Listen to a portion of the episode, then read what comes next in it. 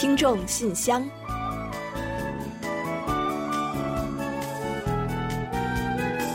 传递温情，分享感动。听众朋友们，大家好，我是李璐，欢迎收听《听众信箱》节目。听众朋友们好，我是婉玲，很高兴啊，又跟大家相会在《听众信箱》了。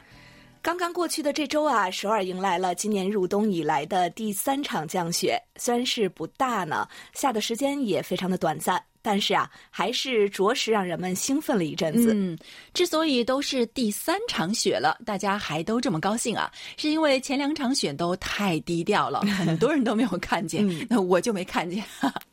那实际上，今年首尔的初雪是出现在上个月的十五日凌晨的，因为当时正好是大家都在睡觉的时间，再加上也没什么积雪，所以很多人甚至不知道初雪已经下过了。嗯，第二场雪呀，也是深更半夜来去匆匆啊，所以呢，上周的这场雪是很多人今年第一次看到雪，兴奋劲儿呢，自然不输给看初雪了。没错，甚至呢，不少人啊就把这场雪啊心理上是看作初雪了。不过呢，大家知道吗？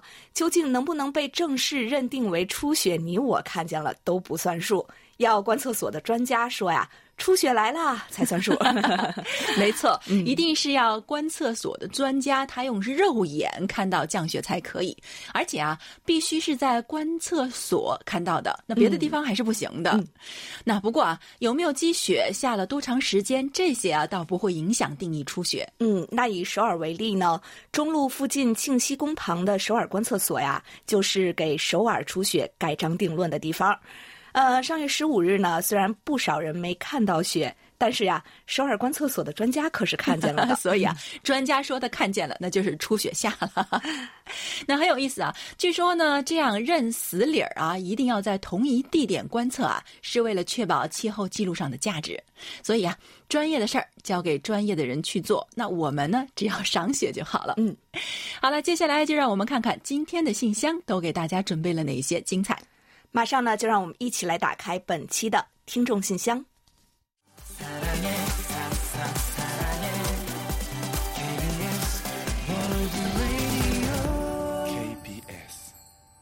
欢迎回来，您现在正在收听的是韩国国际广播电台的听众信箱节目。接下来呢，我们来为您预报一下今天节目将播出的主要内容。好，本期节目呢，依然是有韩广动态、来信选读，还有生日祝福等几个小栏目。在生日祝福栏目中呢，我们将一起分享一段楚昌荣听友提供的人生感言。另外，在生活的发现栏目中，我们要为您介绍的是流畅听友提供的生活小智慧：山楂的功效与食用方法。本月的专题讨论话题，请您聊一聊独居族产生的原因及其影响。嗯，有问必答，回答的是辽宁省庄河薛飞听友提出的有关韩国外卖文化的问题。还有节目最后的点歌台栏目啊，要播放的是日本听友塔卡西点播的一首歌曲。好了，我们节目呢就先过到这儿，欢迎您继续收听。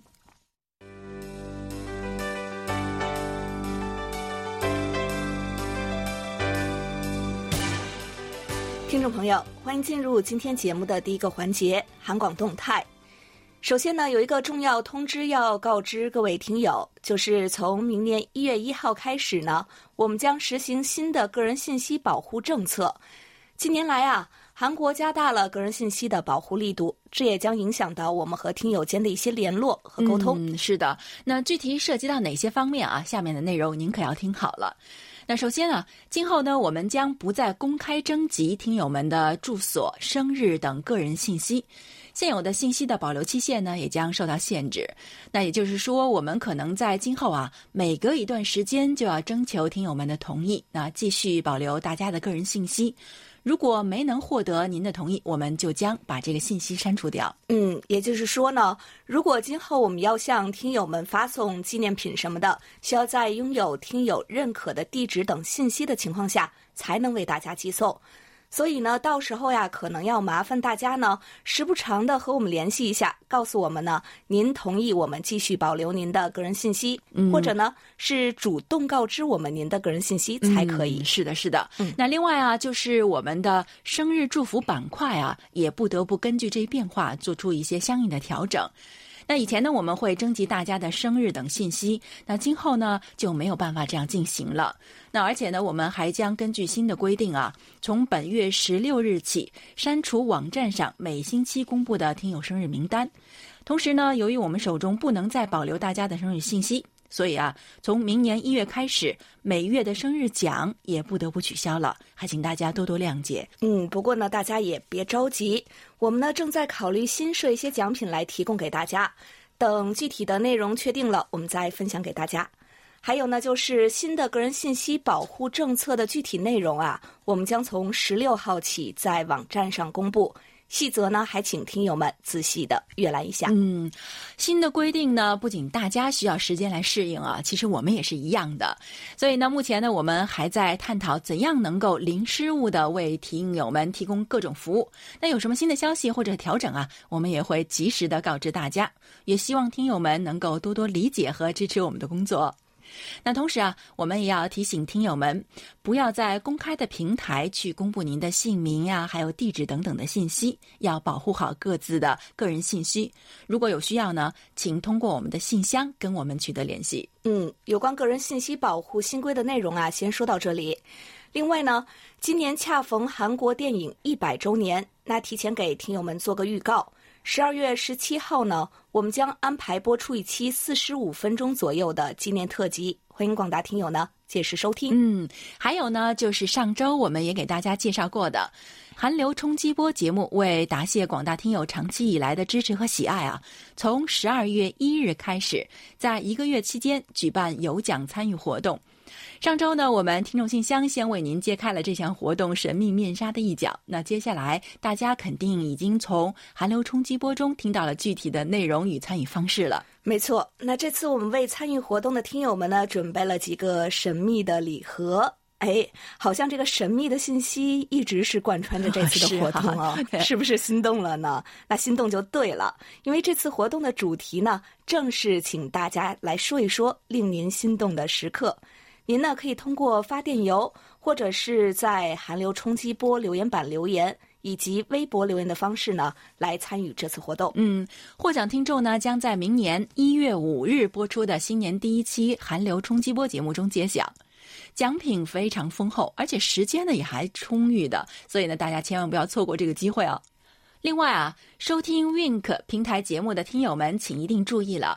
今后呢，大家不能再使用 IE 来收听。不过，Microsoft Edge、还有 Chrome、还有 Safari 等其他的浏览器收听还是正常的。嗯，最后呢，我们也再次的提醒广大听众朋友，我们的听众信箱年末四大奖获奖名单呢，将于本月的最后一期节目。也就是十二月二十八日的节目中揭晓，请大家呢赶紧的动动手指参与我们的互动，来争取奖品，也一定关注那一期节目哦。好了，那动态环节呢先介绍到这里，栏目的最后啊，我和婉玲来公布一下本期节目的获奖听众。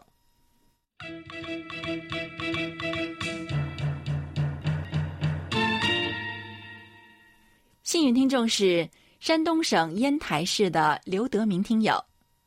热心听众是黑龙江省哈尔滨市的刘畅听友，参与奖获奖听众是福建省三明市的王耀武听友，日本的塔卡西听友，以及辽宁省庄河市的韩玉波听友。嗯，恭喜以上获奖的朋友们，衷心感谢你们对韩广节目的关心和支持，也希望广大的听众朋友们能够多多支持我们的节目，给我们多来信、多反馈和我们多互动。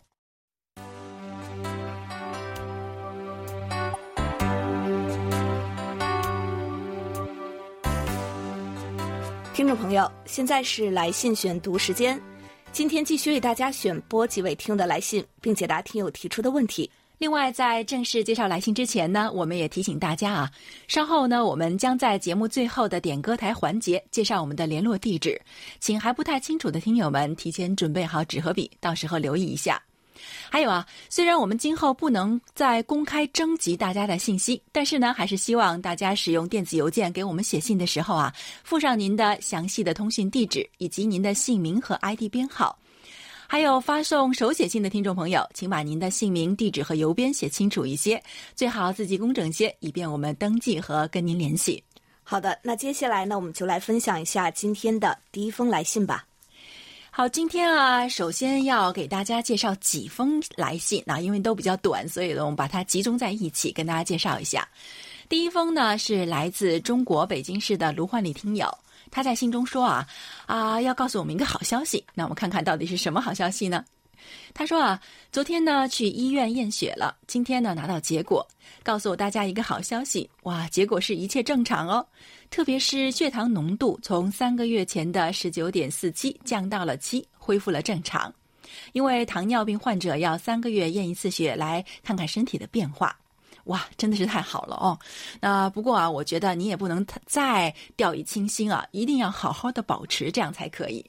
另外，他在信中还说啊，十一月十一日起，韩广面向中国南方和香港地区增加了中波幺五五七千赫的广播，让人高兴。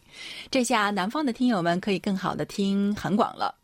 还有听说新的收听证明卡和二零二零年的台历呢已经印出来了，如果方便呢，请多给我寄一份，因为呢有好友向我索要，当然也是柜台的老听友。嗯，是不是您的忘年交刘日普听友啊？那还有一些听友呢，也来信问候，并且呢，还希望收到我们的台历和收听证明卡。那就比如说是河北省秦皇岛市的宋立兵听友，他说：“我是 KBS 电台的听众，非常喜欢收听你们的节目，你们的节目让我感受到韩国社会的多元与精彩，非常感谢你们的辛勤付出。”今天呢是写信想索取 KBS 二零二零年的台历和 QSL 卡，希望呢你们可以给我寄一份。还有一位听友呢是中国上海市的朱星听友，他说：“亲爱的 KBS 韩国国际广播电台的主持人们，你们好，我是 KBS 韩广的忠实听众，收听 KBS 中文广播已经有十八年左右了。前两年柜台都给我邮寄了当年的印刷精美的台历。”主题分别是韩国的古老建筑和军事分界线，令我爱不释手。不知道柜台今年是否也能在百忙之中给我寄上一份二零二零年的台历呢？我本人是一名短波广播的收听爱好者，如果柜台再给我邮寄一些本年度发行的不同题材的 QSL 空白卡片的话，将极大的丰富我的收藏。还有啊，十一月份是我的生日，那期盼你们能够登记我的生日信息，更期待我能够被选为幸运的生日礼物的获得者。嗯，朱新听友，如果您收听了上一期的节目，会知道十一月份的生日奖就是送给您的。那我们在这里也再次祝您生日快乐，也感谢您十八年来的陪伴。那刚才呢，我们在韩广动态中呢，已经跟大家说过啊，由于新的个人信息保护政策，我们将不再公开征集各位听友的生日信息。那每月的生日奖啊，也不得不取消了，还请大家谅解一下。啊，还有啊，各位听友的要求呢，我们也都会满足的。二零二零年台历和 QSL 卡呢，也已经陆续发出了，请大家注意查收。也希望啊，大家收到了都会喜欢。好，在这里祝各位身体健康，万事如意。好的，谢谢各位听友。接下来呢，我来介绍一下山东省烟台市刘德民听友的来信。他说：“尊敬的 KBS 中文组，我是山东烟台听友刘德民。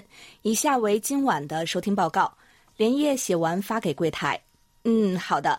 那具体收听内容呢？因为时间关系，我们就不在节目中做介绍了。谢谢刘德民听友，我们会转交给有关部门进行参考和改进的。”另外呢，刘德明听友还在信中接着说道：“因为九月份参与过柜台的听友满意度调查，所以上个月收到了柜台寄给我的小挎包，上面的 KBS 标志很显眼，我平常也一直背着，非常感谢。其实是否给礼物并不重要，重要的是希望我们这些听友的反馈能对柜台有帮助。对于我们这些收听爱好者来说，我们会一直听下去。”而 KBS 要做的就是不断增加影响力，不断优化节目，吸引更多的年轻人能够将 KBS 作为了解韩国的窗口，收听 KBS，从而更加了解韩国。您说的没错啊，这也是我们的努力方向。而向听友们寄送一些小礼物呢，也代表着我们的一份心意和感谢。另外呢，刘德明听友对于我们的节目呢，还提出了一些小小的建议。他说。呃，中国很多城市与韩国的城市是友好城市，比如我所在的烟台市就和群山市是友好城市，和元州、蔚山、仁川是友好合作城市。但这些城市之间发生过什么样的故事，我并不知道。对我来说，群山市也只不过是个韩国城市的名字。人都有一个特点，那就是喜欢听和自己有关的故事，用故事的形式生动地介绍中韩友好城市之间的故事，会拉近与中国听众之间的距离，与国内外新闻这种自上而下的宣贯形式完全不一样。好的电台节目既要有新闻，也要有与听众的互动。听众信箱是一种方式，而介绍友好城市和他们之间的故事，则是另一种方式。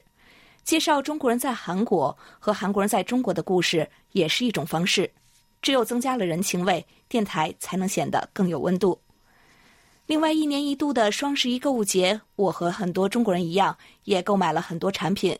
希望今后的节目可以介绍韩国的购物节打折季，方便中国人海淘韩国产品。嗯。介绍城市和人文故事啊，可能还需要一些时间啊。不过呢，您的这个建议呢，真不错，也让我们呢眼前一亮，感觉啊可以丰富更多节目内容和趣味性。我们会仔细加以考虑的。也谢谢您提供了这么好的建议。而关于韩国的购物节呀，现在呢，我就能和您说上一说。那韩国呢，一般每年有两个比较大的购物节。一个呢是十一月份，趁着美国黑五和中国双十一呢，趁热打铁举办的韩国购物节；一个呢是年初举办的购物优惠季，打折力度呀都比较大，尤其呢是对于外国游客和消费者来说呢，还有更多的优惠。感兴趣的话呢，您可以关注一下。那具体情况呢，我们也可以让易贤呢在今后的有问必答中呢给您再介绍介绍。另外呢，您希望得到的台历和节目表呀，都已经为您寄出了。还请您注意查收，呃，收到了以后呢，也别忘了再来信告知我们一下。好，再次感谢刘德明听友。好，刚刚刘德明听友在信中提到了这个韩国的各种购物节啊，那我们还有一封信呢，也有一位听友也询问了有关这方面的消息，所以呢，接下来给大家一起介绍一下。那北京市的张爱秋听友写信来告诉我们，他说啊，前一段时间呢没有给你们写信，因为太忙了，大家还好吗？一场寒流把北京带到了冬季。那今天已经穿上了最后的装备来抵御寒风。在这样寒冷的冬日里啊，大家要注意保暖，健康的身体比什么都重要。嗯，没错。那最近啊，韩国也入冬了，前两天还降温，那天气是越来越冷了。虽然没有北京那么夸张啊，不过大家呢也都把厚冬衣、还有围巾、口罩什么的都用上了。张安秋听我说的对啊，冬天呢是一定要注意健康的。一味的追求美丽动人，搞不好生病了，可就不美丽了。另外呢，它虽然是天气比较冷啊，但是好像张艳秋听友过得还挺火热的。为什么呢？有双十一呀。他说啊，啊，刚刚经历完双十一的剁手节，感觉就快要破产了，各种买买买。所以呢，顺便问一下，在韩国商家也会有双十一或者是双十二这样的活动吗？网上集中购物是不是也导致了物流的大面积停滞呢？我怀着期待和喜悦的心情，在等待我的快递快快到来，也想把这份心情分享给所有的听友，祝大家每天都有好心情。哈哈，您等待快递的激动之情啊，真的是已经洋溢在字里行间了。现在距离您写信的日期呢，已经有了一段时间，所以我想您的战利品应该都已经陆续收到了吧？那不知道这次您剁手是不是还满意啊？那刚刚呢，李璐也介绍过啊，那中国有双十一，美国呢有黑色星期五，韩国也有各色的购物节。那前不久的韩版黑五也是刚刚的落下了帷幕。再有呢，就是圣诞节了。这圣诞节呢，在韩国呢也会有很多很多的购物活动。那所以呢，如果啊喜欢剁手的朋友，喜欢购物的朋友呢，想凑热闹，您不妨好好计划一下。还有啊，张叶秋听友呢，您可啊千万别自个儿，我觉得您别收到战利品了满意了，别自个儿偷着乐，也给大家晒一下，让我们也跟着一起高兴一下。好，感谢您的来信。好的，谢谢张艳秋朋友。呃，接下来呢，我来介绍一下辽宁省庄河市薛飞听友的来信。他说：“尊敬的韩国国际广播电台各位编播老师，你们好，我是听众薛飞，感谢你们给我的来信，也特别不好意思，现在才给你们回信。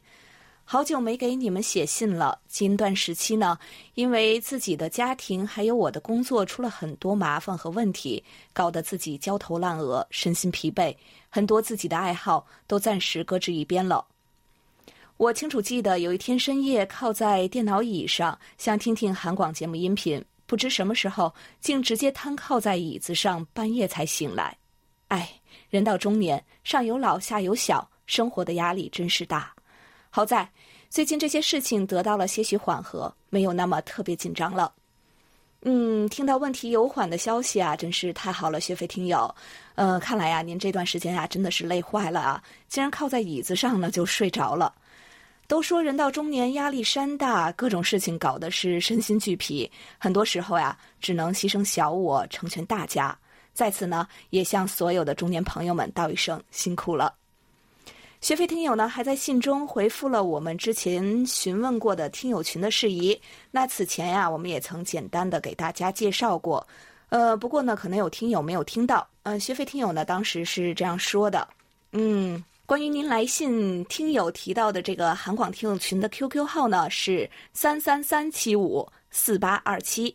嗯，因为现在大家使用微信越来越多，这几天呢，我正在整合听友，新建一个微信版的韩广听友群，希望大家踊跃加入，一起说韩广、聊韩广，分享关于韩广的点点滴滴。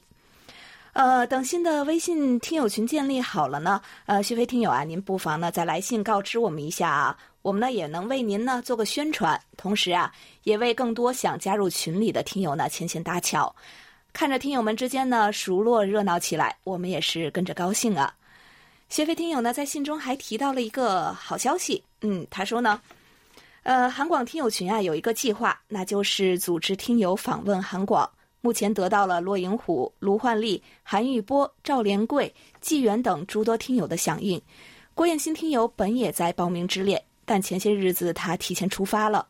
我们通过听友群也分享了他的精彩照片，着实也让我们大大羡慕了好一阵子。目前我遇到的困难就是大家的时间怎么能集中？还有，如果是抱团的话，必须得有自由行一天，到时还得跟旅行社来沟通。自从收听韩广以来，能去成韩广访问，一直是自己的一大夙愿。很遗憾，自己五年前去韩国旅游没能去成韩广，现在想想都很难过。我曾在听友群里跟大家开玩笑说：“大家积极准备，再不去韩广，我们都老了。”老卢呢也给我点赞，同意我的倡议。他也感叹说：“时间真的过得飞快，没觉怎地，一天天、一年年，嗖嗖的就过去了。”关于这个计划，如果电台对我们听友韩广之旅有什么好的建议和方案，我们也希望能够得到你们的协调和帮助。在此呢，表示深深的感谢。夜深了，就写到这里吧。嗯，可不是嘛，听友们呢念叨着来韩广，来韩广，我们呢也是盼了一年又一年啊。那偶尔呢有个别的听友来访呢，都让我们很是兴奋。要真是这次集体性的访问呢，大家能够成行，那得有多热闹啊！嗯，等大家呢再商量商量。如果呢有什么我们能帮得上忙的，一定要告诉我们。哎，婉玲啊，嗯，这说着说着，真感觉听友们好像就要来了，可不是吗？我这都已经开心起来了。所以大家呢，真的一定要把这个计划成型。然后呢，我现在也开始有一个计划，我得赶快减肥，把我肚上这块肉减下去，好见大家的 面。对啊，闪亮登场。嗯，好，那我们等着婉玲减肥成功呢，也在首尔呢，等着大家。好，再次感谢谢飞听友。好的，感谢各位听友啊！而且呢，还有这么一个好消息送给我们，我们在这里真的是非常非常非常的盼望大家能够早日到来。好，因为时间的关系呢，本周的听众来信呢就先介绍到这里。接下来呢，让我们一起进入一周最甜蜜的单元——生日祝福。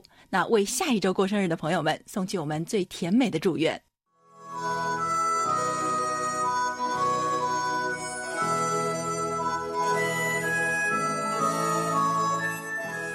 每个生命都是独特且美丽的，组合在一起，共同谱写出了一曲婉转动听的生命之歌。此时此刻，在韩广这个大家庭里，让我们把最真诚的祝福送给您。欢迎来到生日祝福。首先呢，我们送给即将过生日的听友们一段由安徽省巢湖市楚昌荣听友提供的人生感言：行走天下的至宝，做人对上恭敬。对下不傲，是为礼；做事大不糊涂，小不计较，是为智；对立能拿六分，只拿四分，是为义；客虑守身如莲，相远益亲，是为廉；对人表里如一，真诚以待，是为信；修心，忧为聚灵，敬天爱人，是为仁。切记，世界是圆的，你怎么对别人，别人就怎么对你。看清自己，人品德行才是你行走天下的至宝。好的，感谢婉玲，也感谢楚昌荣听友与我们分享刚才这段话。同时呢，我们借着这一段话，祝福下周过生日的听众朋友们生日快乐。嗯，接下来我们就把这首由程石金和阿友演唱的《就是你》送给十二月一日到十二月十三日过生日的所有听众朋友们，真心祝福你们每一天都快乐，每一天都有好心情。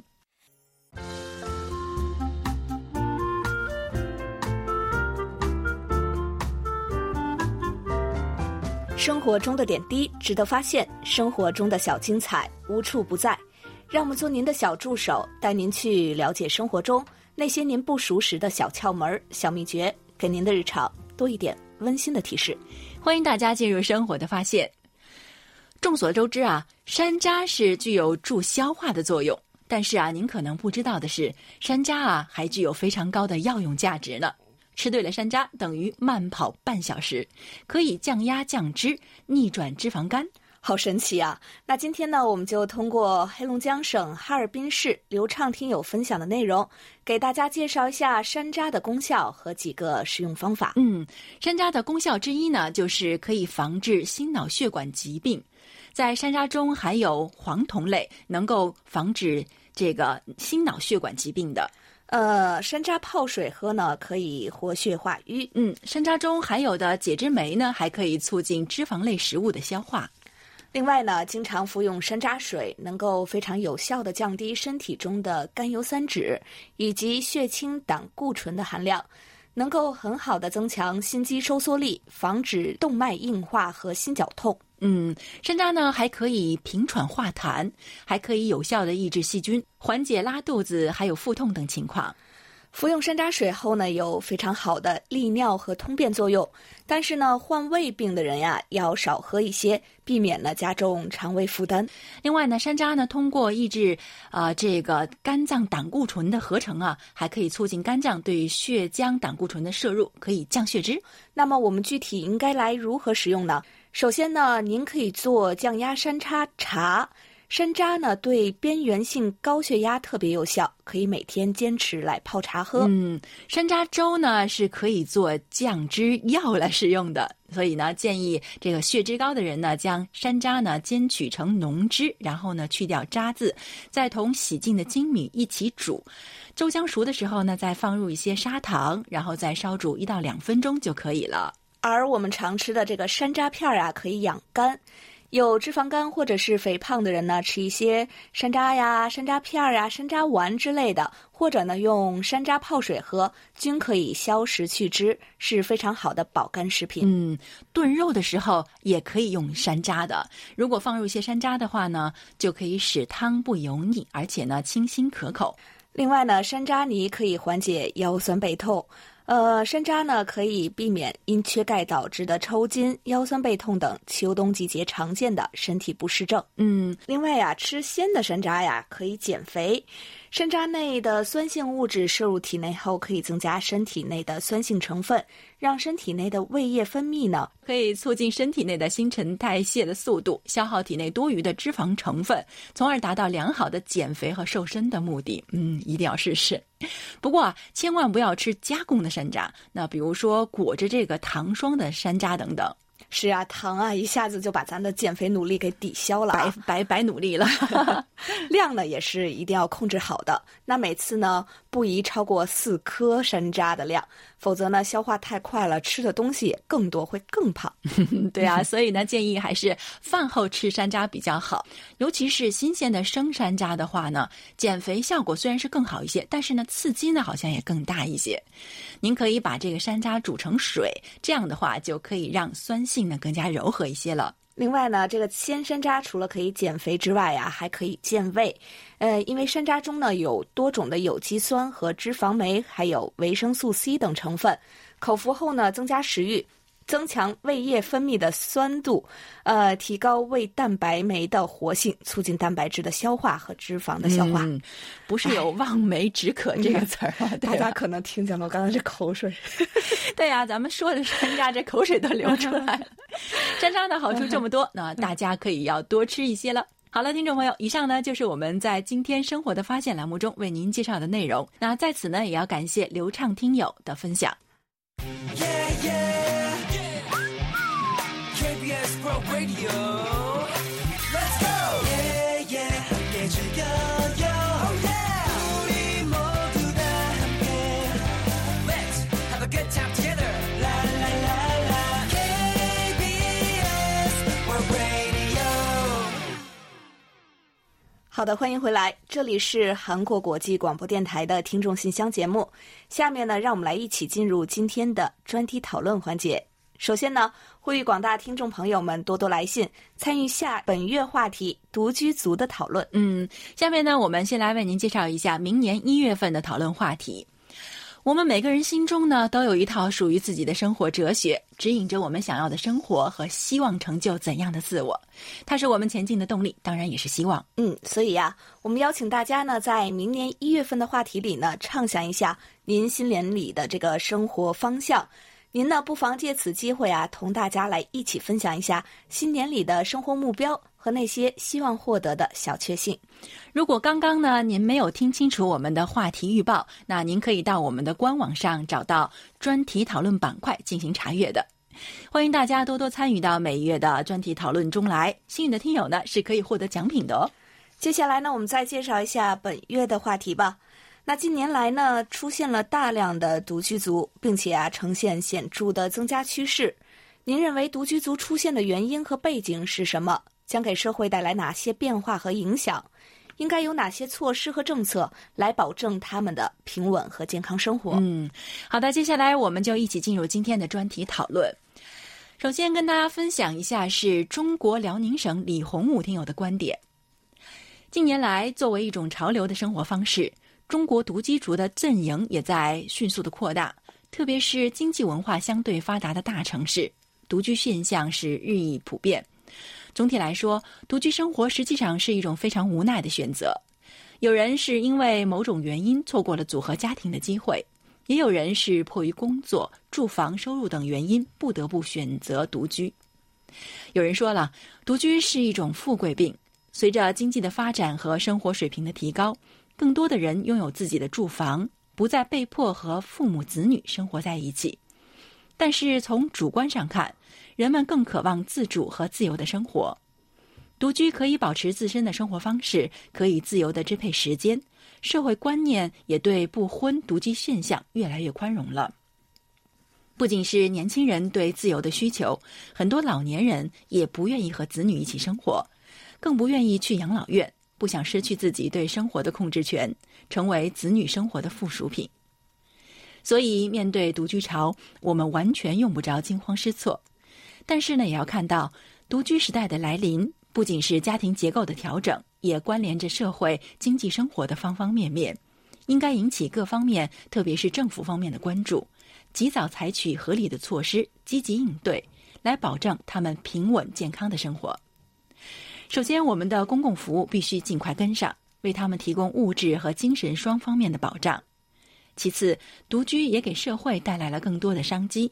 只要政府、社会组织、商业机构和独居者等共同协调、良性互动，独居就不是问题，独居也还是美好的。好，以上就是李洪武听友的观点。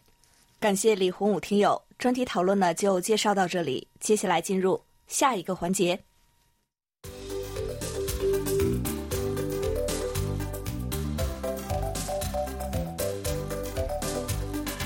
有问必答。今天呢，我们请洪一贤来回答辽宁省庄河市薛飞听友提出的问题。他的问题是，请一贤老师介绍一下韩国外卖与外卖软件的有关情况。好，接下来就请一贤来回答薛飞听友提出的问题。各位听友，大家好，我是易贤。今天我来回答薛飞听友提出的问题。在韩国啊，很多餐厅都提供外卖服务，点外卖早已成为人们普遍的就餐习惯之一。工作太累，又不想在家里亲自动手煮饭吃，或不想去外面餐厅吃饭的时候，人们可以很方便的叫外卖。比如在家看电视啊，呃，这时候打个电话点一只炸鸡与啤酒；搬家的时候叫炸酱面与糖醋肉；傍晚想吃宵夜就点一份呃酱猪蹄等等。比起外面闹哄哄的餐厅，在舒舒服服的家里享用美食也是一份乐趣啊、以前人们是通过广告传单直接打电话叫外卖的，而随着智能手机的普及，简单又方便的外卖软件就应运而生，也越来越多了。近几年来，得力于外卖软件的推广，如今除了可以比以前更方便的叫外卖以外，外卖食品的种类也比以前更多样。从便利店的烤红薯到著名烘焙店的蛋糕，乃至全国各地著名餐厅的美食等，都可以通过外卖软件叫外卖，方便极了。据统计呢，外卖软件用户人数从二零一三年的八十七万人剧增到二零一八年的两千五百万人，增加了二十八倍还多。如今，韩国有多种外卖软件，如外卖的民族 Yogiyo、外卖通 Yoribody、外卖三六五、快餐店运营的外卖软件、电商的外卖软件，还有 Uber Eats 等等。其中用户最多的是外卖的民族，占了四成以上。通过外卖软件可以点的菜品，从下饭菜、下酒菜到零食、点心、蛋糕等，应有尽有。外卖软件的使用方法呢也非常简单，只要下载软件，就能自动识别您所在的位置，然后根据所在的地点，手机呢会列出附近的美食与菜单信息。如果您想吃炸鸡的话，手机屏幕上会出现周围的炸鸡店，用户呢还可以根据距离、受欢迎程度、点评等条件选择美食。打电话或者是直接在软件订餐以后，用银行卡或者是现金结账即可。最近呢，通过外卖软件订餐，即使点一份也可以提供外卖服务，而且呢还经常提供优惠券，结算简单又迅速。据调查，外卖软件的销售榜当中，人们点的最多的菜品是炸鸡，居首位，其次是炸酱面等中国料理，比萨名列第三。好，听众朋友，今天给大家介绍到这儿，希望薛飞听友满意，我们下次再会。